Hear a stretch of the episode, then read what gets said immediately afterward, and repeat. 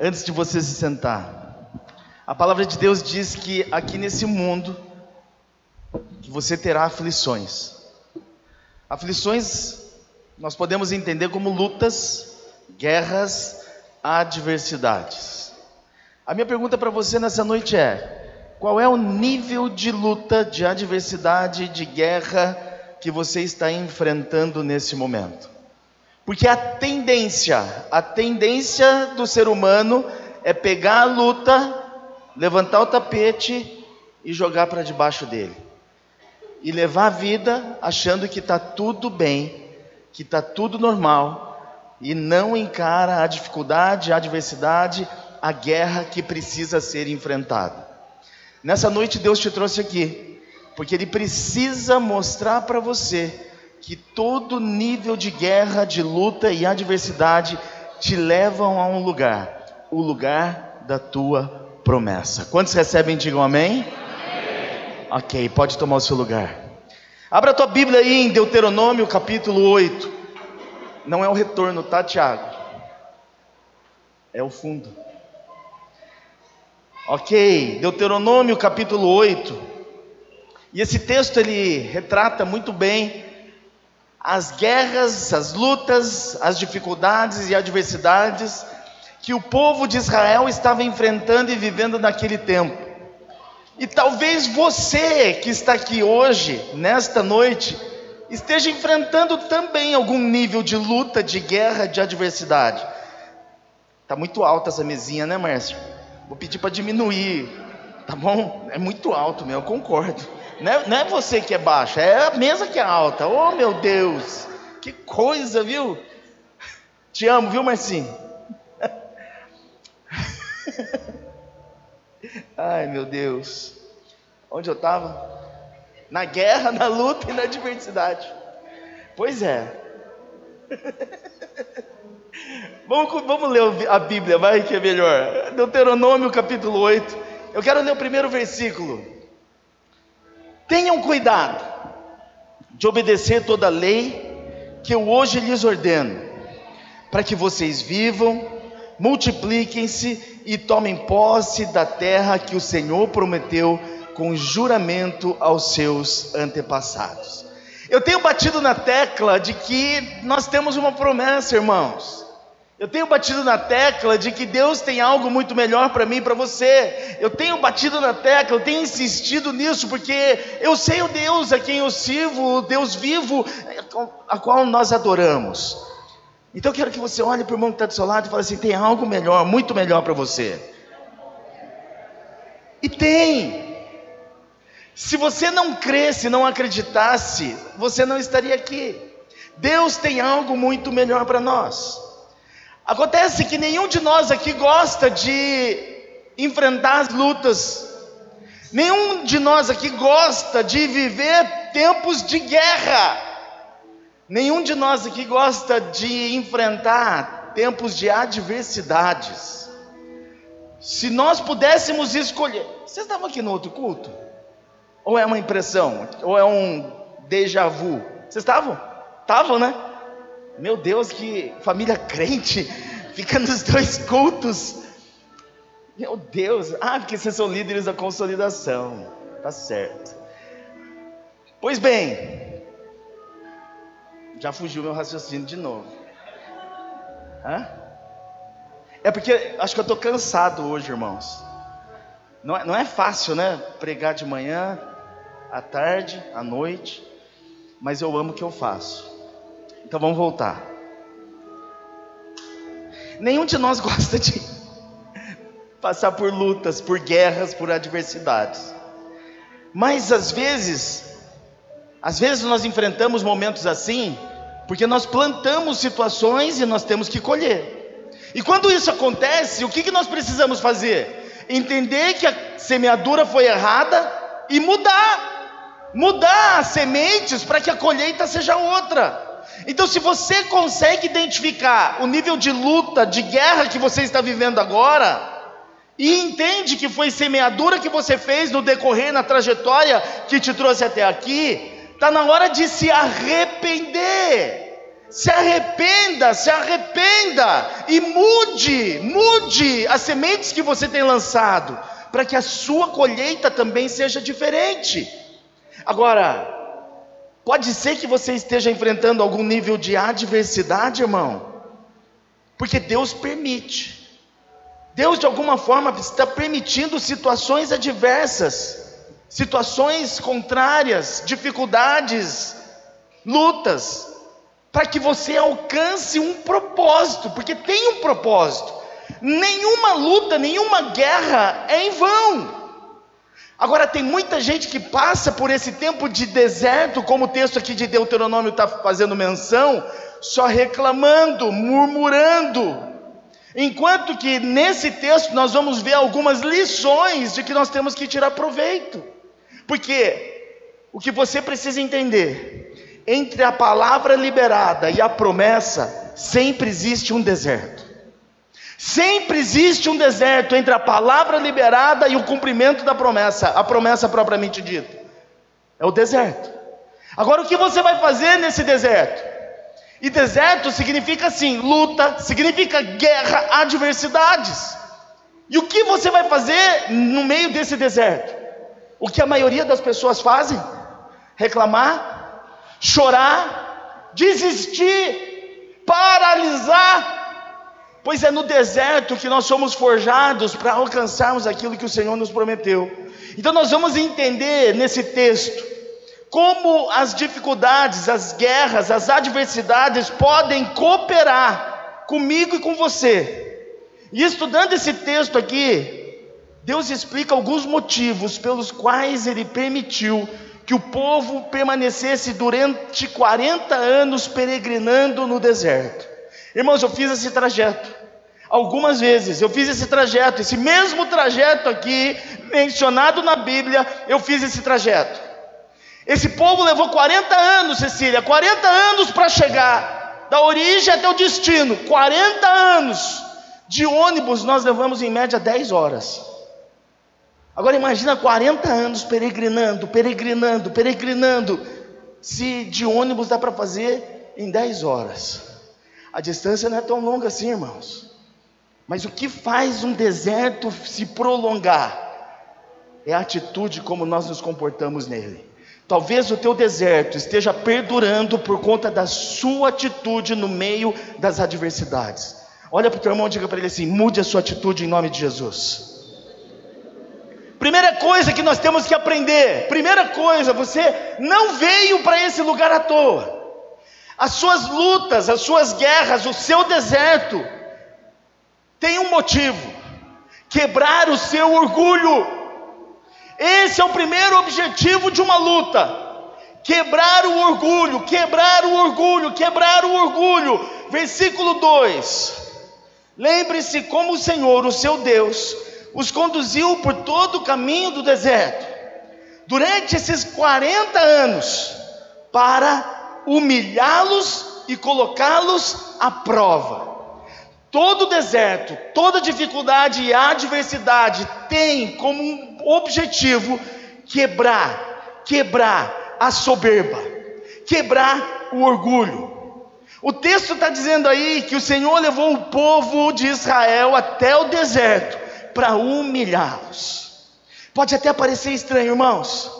Pode até parecer estranho, num primeiro momento, você pensar num Deus tão amoroso, num Deus tão justo, num Deus que pode te livrar de todas as coisas, e ler esse texto e falar: como pode um Deus pegar o seu próprio povo para ser humilhado? E talvez você esteja vivendo uma situação semelhante à do texto uma situação de humilhação. E Deus permite. Para quê? Para que a soberba vá embora. Para que esse achismo de que você é capaz de alguma coisa sem Ele vá embora. Para que esse sentimento de que você pode sem Deus vá embora. Para desconstruir aquilo que o mundo tem tentado de todas as formas, colocar você no centro da vontade, ao invés de colocar você no centro da vontade de Deus. O humanismo, irmãos, o humanismo, ele tem tentado desconstruir a nossa a nossa necessidade em buscar ao Senhor e reconhecê-lo como Deus todo soberano. E o humanismo vem para definir, determinar de que eu e você podemos, sozinhos, com a força do nosso braço, com a força do nosso intelecto, e isso não é possível. Dá uma olhada para a sua vida. Dá uma olhada para a sua vida e para os resultados que você obteve até hoje.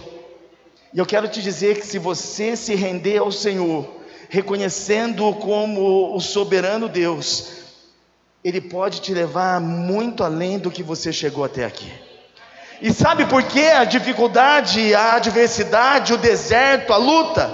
Para quebrar, para nos quebrar e para nos fazer reconhecer que sozinho nós não somos e nós não podemos absolutamente nada, nada. Por isso, muitas vezes, as lutas, as guerras, os desertos aparecem para acabar com a soberba, com a soberba do ser humano. Com a soberba do ser humano. Eu mencionei isso aqui no primeiro culto, eu vou mencionar novamente. Tem algumas pessoas que não são dizimistas. Não são dizimistas. E olha, se tem uma coisa que eu falo com muita tranquilidade e naturalidade, é sobre dízimos e ofertas na igreja.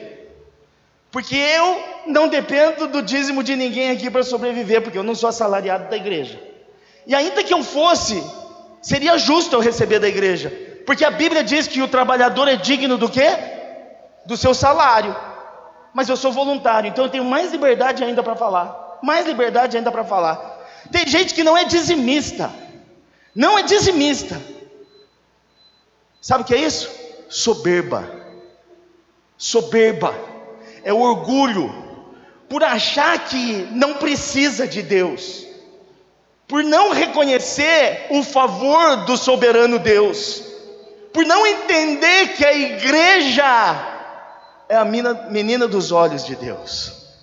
Irmãos, muitas vezes, lutas, guerras, adversidades aparecem na vida do crente para quebrar o bichinho e mostrar que quem é o soberano Deus é Ele, e quem, quem abre portas é Ele. Olha para o irmão que está do seu lado e fala para ele assim: se quebrante na presença do Todo-Poderoso.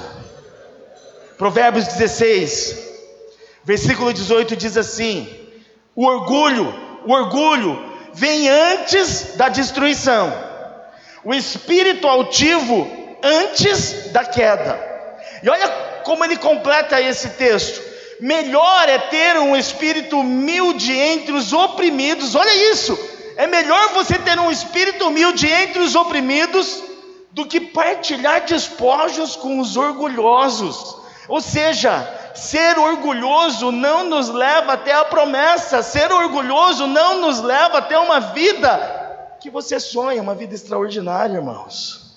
Então a primeira coisa, as lutas, as guerras, as adversidades, elas existem em nossas vidas para quebrar com o nosso orgulho e acabar com a soberba. Se você tem se achado a última bolacha do pacote, está na hora de você repensar a sua vida, reconhecer a luta que você está enfrentando e se quebrar na presença do Senhor. Segunda coisa, toda luta, toda guerra, toda adversidade e todo deserto, acaba expondo o que é que tem dentro de cada um de nós.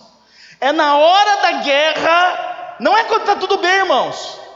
Não é quando tudo está fluindo como você planejou, sonhou e desejou. Mas é na hora da guerra, da luta, da adversidade, que se revela quem verdadeiramente você é por dentro. É na hora da guerra. Ainda no versículo 2: a fim, na parte B, de conhecer as suas intenções. A guerra, a luta, a adversidade, o deserto, tem a intenção de, de conhecer quem nós somos interiormente.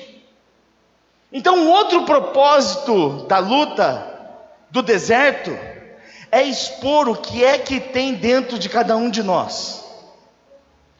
Você já viu a história ou um comentário de que o dinheiro muda, o dinheiro transforma as pessoas?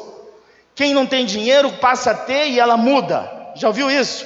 Eu quero te dizer uma coisa: dinheiro não muda ninguém, dinheiro não transforma ninguém, o dinheiro potencializa o que a pessoa é. Entendeu? O dinheiro só potencializa o que ela é. Se ela tem dinheiro ficou ruim, é porque ela já era ruim pobre. O dinheiro não muda ninguém, não, ele só potencializa. E a dificuldade, ela acaba mostrando o que é que nós temos dentro de nós. Toda dificuldade acaba revelando o que é que está dentro de cada um de vocês. Eu usei um exemplo do ouro. O ouro, ele para ser refinado, ele passa pelo fogo, irmãos.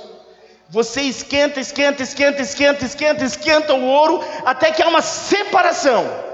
Está aqui o Wagner que não me deixa mentir. Trabalho com joias, não é, Adriana? O ouro funciona dessa maneira. Ele no fogo, para ser refinado em altas temperaturas, a impureza vai ficar de um lado e o ouro vai ficar de outro. A Bíblia nos fala sobre isso. E o fogo acaba revelando as impurezas, assim também como acaba revelando a sua preciosidade. E o meu coração e o seu coração se revela na tribulação. O teu coração e o meu coração se revela na dificuldade. O meu coração e o seu coração se revela no deserto, nas lutas, naqueles momentos que nós não gostaríamos de estar enfrentando. Os carnais, irmãos, as pessoas carnais, as pessoas que não acreditam, as pessoas que não creem, ainda que tenham rótulo de cristãos, mas incrédulos, reagem mediante a um deserto, a uma luta, a uma guerra, sabe de que forma? Murmurando, reclamando, blasfemando, falando coisas contra Deus, contra a igreja. É assim, se revela. Mas por outro lado, aqueles que creem, aqueles que professam a fé, no meio do mesmo deserto, da mesma dificuldade, da mesma luta, da mesma guerra, sabe como é que eles passam? demonstrando domínio, domínio próprio, sem explodir, sem explodir com a esposa, sem explodir com os filhos, sem explodir com os funcionários. Porque desculpa, irmãos, mas aqui dentro é fácil ser crente. Olha aqui, dá uma olhadinha para os irmãos, aqui é tudo cara de anjo. Dá uma olhada, para de olhar para mim, eu sei que tem cara de anjo, olha para os outros. Anjo importado, anjo oriental. Olha para os outros aqui. Tudo cara de anjo. Tudo cara de anjo. Mas quem é você da sua empresa quando as coisas não estão bem? O diabo? Opressor? Quem é você? Quem é você quando na sua casa as coisas não estão bem? Quem é você, maridão? Quem é você? Quem é você, esposa, quando as coisas não estão fluindo do jeito que você sonhou, desejou? Pois é no meio da luta, é no meio da dificuldade, é no meio da guerra, é no meio do deserto que se revela quem você é por dentro. Quantos estão me entendendo? Digam amém. amém. Terceiro, as lutas, as guerras, os desertos existem na nossa vida para provar a nossa fé.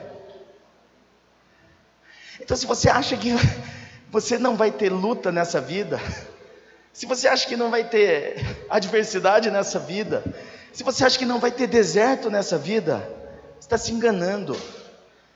Porque a própria palavra diz que aqui nesse mundo nós teríamos, sabe o que? Tribulações, dificuldades, adversidades, guerras, desertos. Mas os desertos servem para provar a nossa fé. Ainda no versículo 2, na última parte, diz o seguinte: se o povo iria obedecer aos mandamentos ou não. Se o povo que estava vivendo aquele contexto de 40 anos perambulando pelo deserto, ainda antes de chegar até a terra prometida, se eles iriam permanecer obedientes, fiéis, cheios de fé, mediante a uma palavra, ou se eles iriam desistir. Toda guerra, toda dificuldade, toda luta, todo deserto tem como objetivo provar a sua fé. Provar a sua fé. É assim que funciona. E como é que você tem sido avaliado nesse momento de dificuldade que você está vivendo?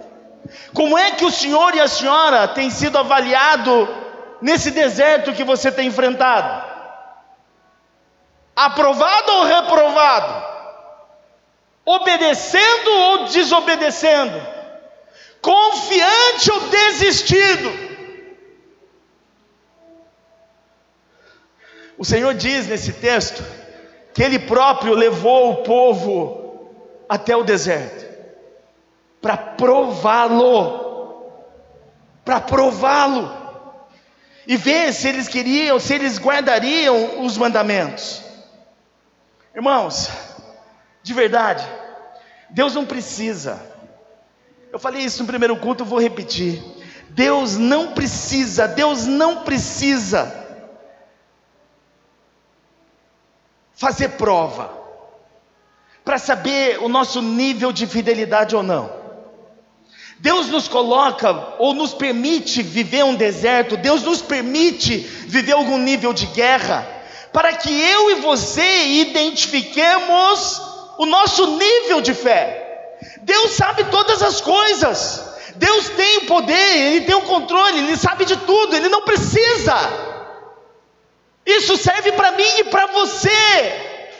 O nível de guerra que nós enfrentamos demonstra para mim e para você qual é o nível de fé que nós temos.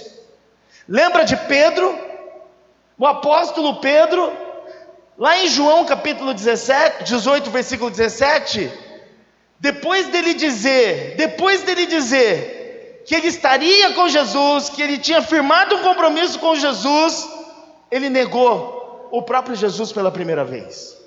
Depois, no capítulo 18, versículo 25, ele nega Jesus novamente pela segunda vez. E novamente, no versículo 26, pela terceira vez, ele retoma a negativa diante de Jesus. Sendo que ele havia dito que estava pronto a morrer com Jesus. Mas quando as coisas ficaram feias, quando o deserto se abriu diante de Pedro, quando a adversidade se apresentou, quando a guerra se declarou, nesse momento, a tribulação apareceu e ele demonstrou a sua inconsistência na fé. E é assim que acontece comigo e com você, irmãos. Sempre quando a tribulação se mostra, sempre quando a guerra se apresenta, sempre quando o deserto se abre, é que nós demonstramos qual é o nível de fé que nós temos. E a minha pergunta para você é: qual é o nível de fé que você está tendo diante dessa diversidade, dessa dificuldade, diante desse deserto que você está enfrentando? Agora, tem outros que têm uma outra atitude passando por tribulação, passando por dificuldade. Se você pegar um texto lá de Atos 16, você vai ver Paulo e Silas. Paulo e Silas, que foram jogados dentro de uma prisão, mas antes de ser jogados dentro de uma prisão, foram açoitados, foram humilhados, foram escorraçados. Mas a palavra de Deus diz que certa hora da noite, esses dois que foram maltratados, humilhados, açoitados, que certa hora da noite, eles adoraram ao Senhor, eles cantaram ao Senhor, eles demonstraram a sua fé no Senhor. São nos momentos de tribulação, são nos momentos de dificuldade, são nos momentos de adversidade que nós somos provados na nossa fé. Quarta coisa, as lutas, as guerras, os desertos, eles servem para quê? Para ressaltar nossa dependência em Deus. Você de verdade depende de Deus? Minha pergunta para você, para você refletir: você de verdade depende de Deus ou você acha que depende de Deus? Porque os níveis de guerra que nós enfrentamos, os desertos que são colocados para nós, vão ressaltar a nossa dependência. É por isso que Deus permite, porque se tudo estiver bem na sua vida, talvez você não se lembre de Deus. O versículo 3: Assim, ele, ele os humilhou e os deixou passar fome. Mas depois os sustentou com maná, que nem vocês nem os seus antepassados conheciam, para mostrar-lhes que nem só de pão viverá o homem, mas de toda palavra que procede da boca do Senhor. As roupas não se gastaram, seus pés não incharam durante todos os 40 anos. Irmãos, mesmo nas situações mais difíceis, Deus nos assiste e impede que sejamos destruídos. Você pode ter passado o pior momento da sua vida já. Eu não sei se você já experimentou um deserto terrível bater a sua porta. Eu não sei se você já experimentou uma situação muito difícil no seu lar. O que eu sei é que quando você achar que Deus te abandonou, Ele na verdade ele vai estar te segurando no colo. Porque é isso, as dificuldades ressaltam a nossa dependência em Deus, porque é no momento da sua dificuldade que você vai clamar ao Senhor. Muitos não têm a capacidade de adorar a Deus quando tudo está bem, mas a maioria vai buscar Deus quando tudo está mal. Eu quero te dizer, o Senhor não nos abandona no meio das dificuldades, o Senhor não nos abandona no meio dos desertos. Ele sempre vai nos estar pronto para nos guardar e nos dar suporte. O Salmo 125, versículo 1 diz o seguinte: que aqueles que confiam no Senhor são como o monte de Sião, que não se abalam, mas permanecem para sempre. Isaías capítulo 12, versículo 2 diz o seguinte: Deus, Ele tem que ser a minha e a sua salvação, que eu e você temos que ter a confiança e não temer, porque o Senhor, sim, o Senhor, o texto diz, Ele é a nossa força, Ele é a nossa rocha, é o nosso cântico, porque Ele é a minha e a sua salvação. Irmãos, no tempo de dificuldade, de dor, de deserto, tem que ficar claro, tem que ficar evidente a dependência nele. E aí eu quero mais uma vez fazer você lembrar qual é a dor que você está vivendo hoje. Qual é a luta que você está enfrentando hoje? Qual é a guerra que você está enfrentando nesse momento? Será que não está na hora de ressaltar sua dependência nele? Se até hoje do seu jeito não deu certo, se até hoje da tua maneira, com a sua estratégia não funcionou, então por que não deixar que essa luta ressalte a sua dependência nesse Deus Todo-Poderoso? E a quinta, eu já estou caminhando para o final. Irmãos, sabe para que, que existe luta? Sabe para que, que existe guerra? Para corrigir a nossa rota. É para corrigir a sua rota, irmão. Pare e pensa na luta que você está enfrentando agora. Pare e pensa no deserto que você está enfrentando agora. Se tem alguém aqui dizendo que não está passando por deserto nenhum, eu quero dizer uma coisa: cuidado, cuidado, porque nós estamos vivendo nesse mundo e a Bíblia diz que esse mundo jaz no maligno, então significa que o diabo ele está ao seu derredor buscando você para te tragar. Então é impossível que você não esteja vivendo algum nível de guerra.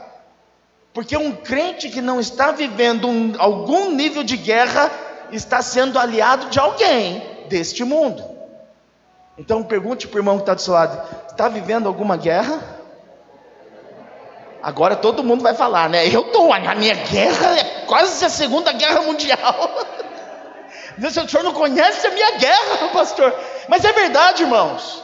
Um crente como você e eu, se não estivermos vivendo algum nível de guerra, tem alguma coisa errada. Significa que o diabo não é seu inimigo, não. Olha para o irmão que está do seu lado e fala: o diabo é seu inimigo. Eu lembro uma, é, um, um pastor da igreja, um pastor de uma igreja, que ele estava expulsando demônio. Sabe aqueles demônios que dão trabalho? Já viu? Demônio que dá trabalho? Meia hora. expulsa, expulsa nada. Uma hora, expulsa, expulsa nada. Duas horas, expulsa, expulsa nada. Três horas, horta, três horas, expulsando o bicho, o bicho não ia embora. Quatro horas, não ia embora. Aí o pastor chegou, cansou, chegou e falou assim: Amigo, vai embora em nome de Jesus. Chamou o diabo de amigo. Chamou o diabo de amigo. O diabo não é seu amigo, o diabo é seu inimigo. E se você está achando que está vivendo uma vida de paz, você está se enganando, irmão. Porque tem muita guerra, é muito deserto, sabe por quê? Porque mediante a uma palavra, até o cumprimento da promessa, tem um deserto, tem uma guerra, trava-se uma luta. E a grande o grande X da questão é o que você está fazendo nesse deserto antes de se cumprir a promessa. Então, a quinta coisa, essa luta, esse deserto, Deus permite para corrigir a sua rota. E aí eu perguntei: qual é a sua luta? Qual é a sua guerra? Qual é a adversidade que você está vivendo? E aí eu pergunto para você: Aonde está o seu erro? Não pense que você está vivendo essa guerra, essa luta, essa adversidade. Ó o diabo. Você está vivendo essa adversidade por acaso. Não, eu estou vivendo essa situação porque Deus me abandonou, ou porque eu sou um azarado. Não! É porque você errou em algum momento. Aonde está o seu erro, abençoado? Aonde está o seu erro, abençoada? Porque em algum momento, papai, mamãe, você errou na educação do seu filho. Em algum momento, filhinhos, você errou com seu pai e com a sua mãe. Em algum momento você errou, ser humano. É por isso que está vivendo esse nível de guerra, esse nível de luta, esse deserto. E as guerras existem para corrigir a nossa rota mas só vai ser possível se nós reconhecermos onde nós erramos. Marido, marido, aonde você errou com a tua esposa? Esposa, aonde você errou com o seu marido? Porque a guerra que você está vivendo não é por acaso, é porque houve erro. E as guerras existem para colocar você na rota, para você ser assertivo, para você acertar a rota, pelo amor de Deus. O deserto não existe para você reclamar, murmurar, maldizer. O deserto existe para que você possa corrigir sua rota, reconhecer o seu erro. Versículo 5: Saibam, pois, em seu coração que assim como um homem, um homem disciplina o seu filho, se um homem disciplina o seu filho, da mesma forma, o texto está dizendo, da mesma forma, o Senhor, o seu Deus, te disciplina também. Está entendendo isso? As guerras, as lutas, os desertos existem para nos trazer disciplina, para nos colocar na rota. Mas para isso você precisa abrir teu entendimento e reconhecer onde você errou. Aonde você errou? E a última coisa. Cadê aqui? Pode subir. E eu falei tudo isso para isso que eu vou ler agora. Eu falei para que, que o deserto serve? Para isso que eu vou mencionar nesse momento. As lutas, as guerras, as adversidades, os desertos, eles servem para preparar você, para me preparar, para nos preparar para conquistas maiores, irmãos. Só que enquanto você não aproveitar, enquanto você não identificar o porquê de um deserto, você não vai tomar posse de conquistas maiores. Versículo 6: Obedeçam aos mandamentos do Senhor, o seu Deus, andando em seus caminhos e dele tendo temor, pois o Senhor, o seu Deus, os está levando a uma boa terra, cheia de riachos e tanques de água, de fontes que jorram nos vales e nas colinas, terra de trigo e cevada, videiras, figueiras, romanceiras, azeites de oliva e mel, terra onde não faltará pão e onde ter, não terão falta de nada, terra onde as rochas têm ferro e onde você poderá escavar cobre nas Pode. colinas depois que tiverem comido até ficarem satisfeitos, louvem ao Senhor, seu Deus, pela boa terra que Ele deu. Irmãos, eu falei tudo isso para dizer para você que existe uma promessa. Existe algo muito melhor do que você está desfrutando hoje. Mas você precisa identificar que o seu nível de guerra, a sua adversidade, o deserto que você está vivendo, precisa ser encarado não com reclamação, mas precisa ser vivido, pra, porque Deus está permitindo te forjar, para que você esteja preparado para conquistas maiores.